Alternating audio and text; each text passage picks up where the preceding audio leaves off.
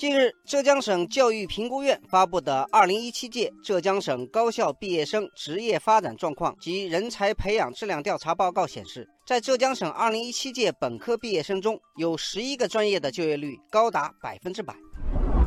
这些专业的受欢迎程度让众多网友羡慕不已。网友亚伦说：“十一个本科专业中最突出的是交通管理工程、集成电路设计与集成系统以及侦查学这三个专业的就业率已经连续三年都是百分之百。”网友黄金眼对这十一个本科专业进行了简单的分类，他说：“可以看得出来，艺术类、医学类、刑侦类都是未来热门的行业，舞蹈表演、艺术教育、医学信息工程、药物制剂。”演示光学、警务指挥与战术、涉外警务、经济犯罪侦查这八个专业的就业率也达到了百分之百。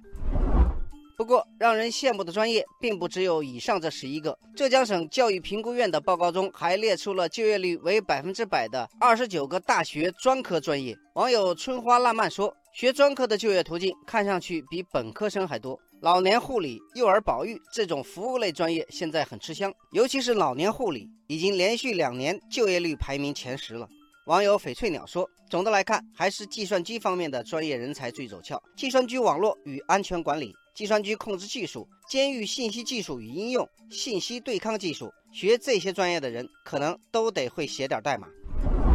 除了就业率，各专业毕业生的薪资情况也备受关注，尤其是高薪职位，比如人工智能专业。据报道，在国内很多招聘网站上，人工智能研究员这个职位的月薪是四万元起步。网友陆先生说，目前市场上这类人才非常稀缺，很多人工智能研究员都是知名企业自己培养的人才。给这点年薪很正常。网友小探花说，人工智能近两年很火，但之前国内没有高校在本科阶段设人工智能专业。从去年开始，国内有三十八所985、211高校开始以人工智能专业招生了。